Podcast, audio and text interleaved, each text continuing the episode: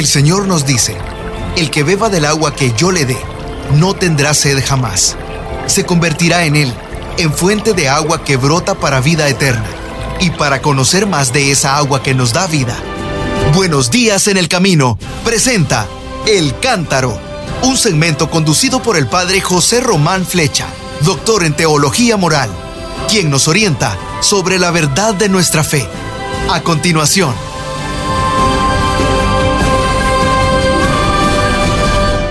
queridos hermanos, queridas hermanas, soy el padre José Román Flecha de la diócesis de León, en España, hablándoles desde esta ciudad de Salamanca. Y hoy es lunes y como se ha dicho en la introducción, vamos a hacer un pequeño resumen y a veces ampliación de lo que el Santo Padre dijo ayer con motivo del rezo del Ángelus en la Plaza de San Pedro. Ayer, como sabemos, era el domingo del bautismo de Jesús. Fue muy interesante también la ceremonia del bautizo de los niñitos, hijos de empleados y empleadas del Estado Vaticano como todos los años, el Papa aludió a, la dignidad de los niños, pero también a la grandeza y a la magnitud del bautismo de Jesús y el nuestro. Pero a la hora del Ángelus nos dijo lo siguiente. El Evangelio de la liturgia de hoy nos muestra la escena con la que comienza la vida pública de Jesús. Como bien sabemos, Él, que es el Hijo de Dios y es el Mesías, se dirige a las orillas del río Jordán, al encuentro de Juan el Bautista, y se hace bautizar por Juan Bautista. En realidad, el Evangelio de Lucas que hemos leído este año omite que ha sido Juan Bautista quien le ha bautizado, porque dice, en un bautismo general también Jesús se hizo bautizar. Pero bueno, esto lo añado yo por mi cuenta. El Papa nos dijo que después de casi 30 años vividos en una vida escondida, allá en Nazaret seguramente, Jesús no se presenta en público realizando algún milagro o subiendo a una cátedra importante para impartir una lección, no. Simplemente se colocó en la fila de todas las personas del pueblo que iban a recibir el bautismo de Juan. Aludió el Papa al himno litúrgico de la fiesta de ayer, bautismo de Jesús, que dice que el pueblo iba a hacerse bautizar con el alma y los pies desnudos, es decir, humildemente, con el alma desnuda, eso significa la humildad plena de la persona, ¿no es cierto? Y los pies desnudos no es solamente para no mojarse el calzado, sino para indicar que las personas acuden con toda su pobreza. Y de hecho el Papa subrayó esa frase, hermosa actitud, con el alma desnuda y con los pies desnudos. Pues así acude Jesús al Jordán y así acude a compartir la suerte de todos nosotros, que somos pecadores. Desciende hacia el Jordán, pero en realidad desciende también hacia nosotros. Baja al río y no solamente al río Jordán, sino al río de nuestra historia concreta.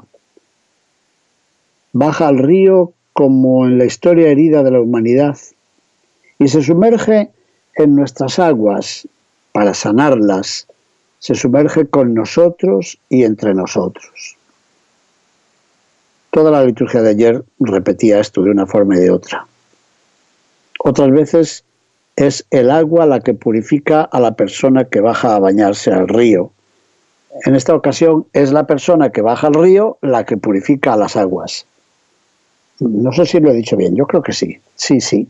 Al contrario, no ha sido el agua la que ha purificado a Jesús, sino que es Jesús el que ha purificado el agua de nuestros Jordanes, el agua de nuestros ríos, el agua de nuestra historia, el agua de nuestra sociedad, el agua de nuestra familia, el agua de nuestra propia vida personal. ¿Y eso qué quiere decir? Que Jesús no se eleva por encima de nosotros, con el alma desnuda y con los pies desnudos, como el pueblo. No, no va solo, ni con un grupo de elegidos privilegiados, no. ¿Con quién va? Con el pueblo. Esto le gusta mucho al Papa Francisco, insiste en ello y ayer volvió a repetir estas ideas. Jesús pertenece a aquel pueblo sencillo, humilde, que se siente necesitado y pecador, y va con el pueblo a hacerse bautizar junto con el pueblo más humilde. Buena idea para empezar, ¿no? Bueno, y ahí el Papa nos invitó a reflexionar un poquitito. Detengámonos, dijo, en un punto importante, en ese momento en que Jesús recibe el bautismo. El texto de San Lucas, capítulo 3, verso 21, dice que Jesús estaba orando. Y dice el Papa que nos hace bien, nos hace bien contemplar esto, que Jesús reza. Pero ¿cómo? Él que es el Señor, Él que es el Hijo de Dios, Él reza como cualquiera de nosotros. Pues sí, lo repiten muchas veces los evangelios. Jesús pasa mucho tiempo en oración, al inicio de cada día, a menudo durante la noche, antes de tomar decisiones importantes, muchas veces. Así que hemos de aprender de él, ¿no? Y lo primero que aprendemos es que su oración es un diálogo, es una relación con el Padre. Pues bien, en el Evangelio de la fiesta del bautismo de Jesús podemos ver los dos momentos de su vida. Por una parte desciende y por otra eleva algo. ¿Cómo que desciende? Sí, desciende hacia nosotros, desciende hacia las aguas del Jordán, que son las aguas de nuestra vida. Pero por otra parte, eleva su mirada y eleva su corazón orando al Padre. Bueno, nuestros antecesores de la filosofía griega dirían que hay una catábasis y una anábasis. Bueno, ustedes perdonen, esto es para la universidad. Es decir, hay una bajada y hay una subida. Hay un descendimiento hacia nosotros y hay luego una subida, una elevación hacia su Padre, que es también nuestro Padre. Bueno, pues todo esto, según el Papa Francisco, es una gran enseñanza para todos nosotros. ¿Por qué? Porque todos nosotros estamos inmersos en los problemas de la vida. Todos nosotros estamos metidos en situaciones muy complicadas. Todos nosotros estamos llamados a afrontar momentos, elecciones, decisiones muy difíciles que con frecuencia nos dejan abatidos y abrumados. Pero hay una solución. Si no queremos permanecer aplastados, heridos, mortificados, tenemos necesidad de elevar todo hacia lo alto. Se nos dice en la misa todos los días, levantemos el corazón. Lo tenemos levantado hacia el Señor, respondemos, ¿verdad? Tenemos necesidad de elevar todo hacia lo alto. ¿Y esto cómo se hace? ¿Dónde se hace? En la oración. La oración no es una vía de escape, no.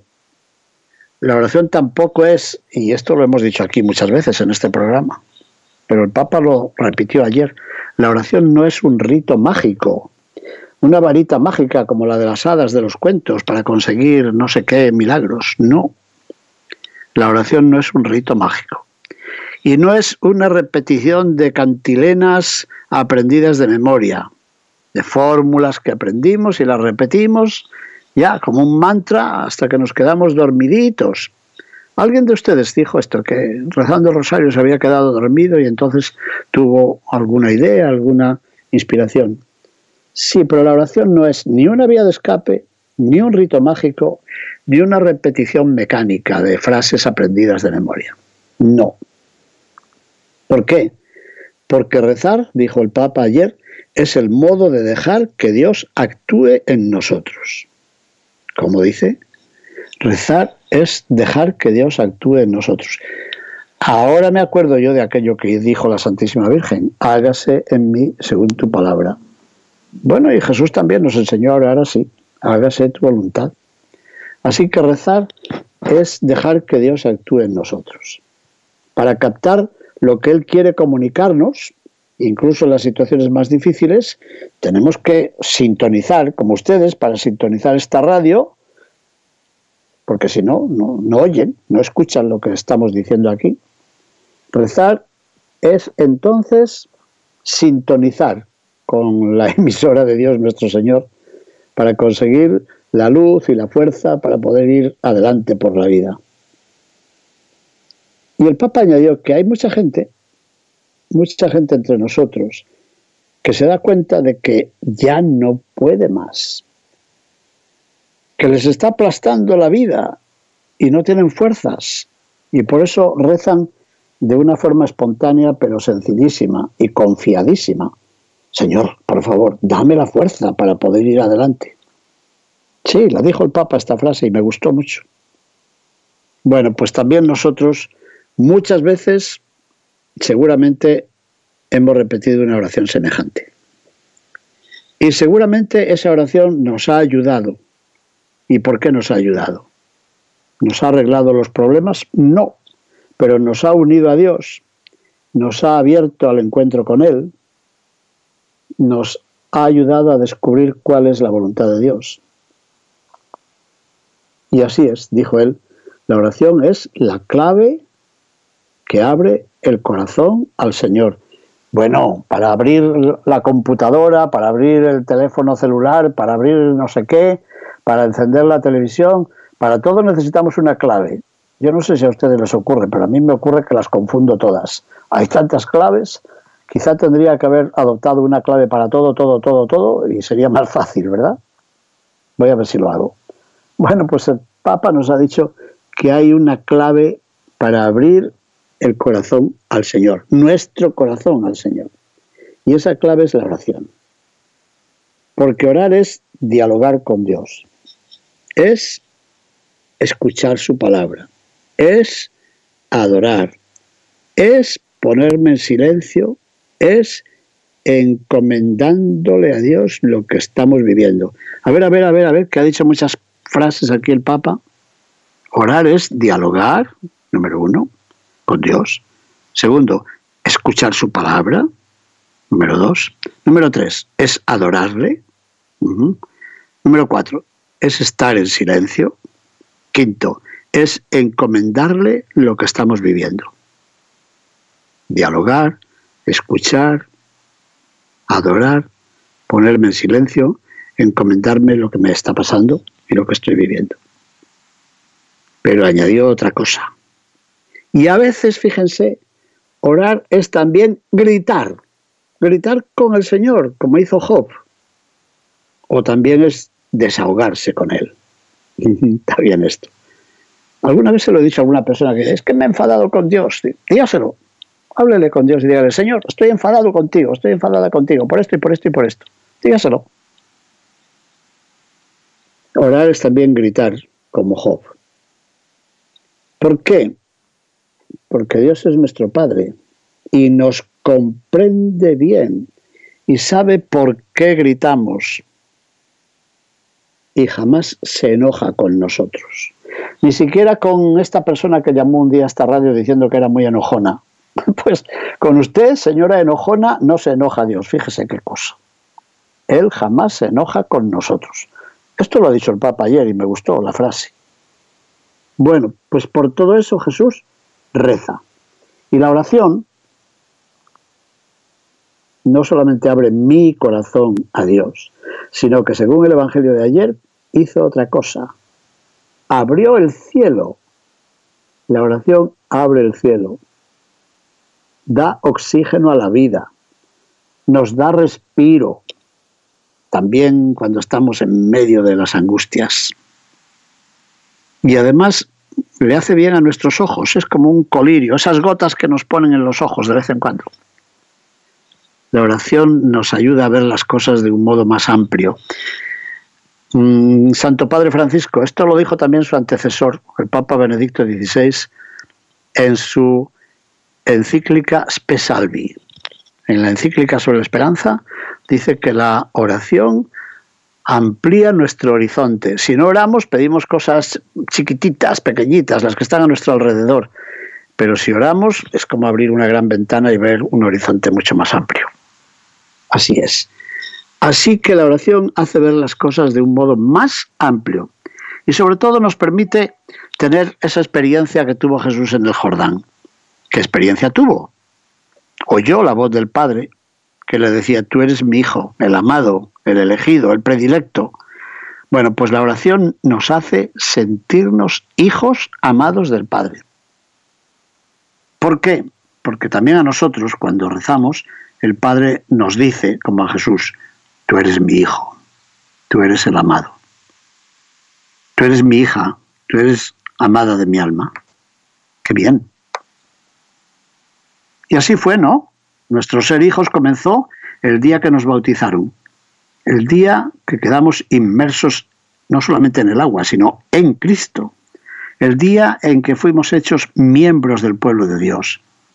Ese día quedamos convertidos en hijos amados de nuestro Padre Celestial. Y una vez más, nos repitió, no olvidemos la fecha de nuestro bautismo. Y dijo, si yo preguntara ahora a cada uno de ustedes, ¿Cuál es la fecha de tu bautismo? Tal vez algunos no la recuerdan. Bueno, pues eso es hermoso, recordar la fecha del bautismo, porque es nuestro renacimiento, el momento en que hemos sido hechos hijos de Dios con Jesús. y añadió, bueno, ahora cuando regresen a casa, si no lo saben, pregúntenle a la mamá, a la tía, a la abuela, a los abuelos, pero ¿cuándo fui bautizado yo? ¿Cuándo fui bautizada yo? y traten de aprender esa fiesta para celebrarla, para agradecer al Señor. Bueno, hoy, sin embargo, en este momento concreto, preguntémonos, ¿cómo va mi oración? ¿Rezo yo así como por costumbre, como el papagayo que dijo el Papa otro día? ¿Rezo como desganado, solo recitando algunas fórmulas? O mi oración es un encuentro verdadero con Dios. Yo, yo que soy un pecador, dijo él, siempre en el pueblo de Dios, sé que jamás estaré aislado. Cultivo la intimidad con Dios, dialogo con Él, escucho su palabra, entre las muchas cosas que voy haciendo cada día a lo largo de toda la jornada, por favor, no descuidemos la oración. Dediquémosle un tiempo. Y si no tenemos un tiempo seguido, utilicemos breves invocaciones que podemos repetir a menudo, como Jesús en ti confío. Mi buena madre decía siempre, Sagrado Corazón de Jesús, en vos confío. Bueno, pues una cosa así o Ave María Purísima, sin pecado concebida, o la oración del leproso, Señor, si quieres puedes limpiarme, o la oración del ciego, Jesús, hijo de David, ten compasión de mí. Esto se puede repetir hasta en el baño, hasta en la ducha, en la mañana, o cuando van manejando camino del trabajo, en casa, mientras está haciendo alguna tarea en la casa, o no. Bueno, pues eso nos aconsejó el Papa. Utilicemos breves invocaciones para repetir a menudo. Y luego leamos el Evangelio. Cada día, cada día un poquito. Sabiendo que la oración abre. ¿Y qué abre? La clave, ¿se acuerdan?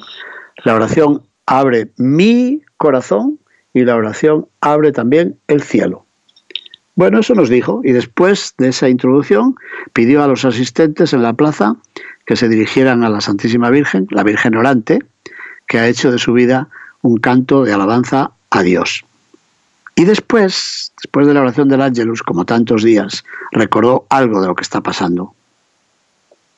He sabido con dolor, dijo, que hubo víctimas durante las protestas que estallaron en los últimos días en Kazajistán. Rezo por ellas y por sus familias, y deseo que se reencuentre la armonía social lo antes posible, mediante la búsqueda del diálogo, de la justicia y del bien común. encomiendo al pueblo kazajo a la protección de la Virgen, la Reina de la Paz, de Osiornoye. Está bien esto, Santo Padre, pero tal vez su santidad, como muchos de nosotros, habrá visto la enorme fila de carros de combate y de camiones para la guerra que Rusia estaba preparando estos días para enviar a Kazajistán. Esto lo añado yo, pero lo hemos visto, hemos visto en Internet y por la televisión. Así que pidamos de verdad, pidamos la paz para ese país y para todos los demás que están sufriendo lo que nadie se imagina. Y luego recordó que ayer, como es costumbre en el Domingo de Ramos, había bautizado a algunos niños, hijos de empleados del Vaticano. Y, de paso, extendía su oración y su bendición a todos los recién nacidos que han recibido o están a punto de recibir el bautismo durante este periodo. Que el Señor los bendiga, dijo, y que la Virgen los proteja. Y esa es también mi oración. Que el Señor bendiga a todos esos niños. Y no se nos olvide, miremos a ver cuándo fuimos bautizados. Que no se nos olvide. Muchas gracias, mis hermanos. Bendiciones. Buenos días en el camino presentó El Cántaro con el padre José Román Flecha.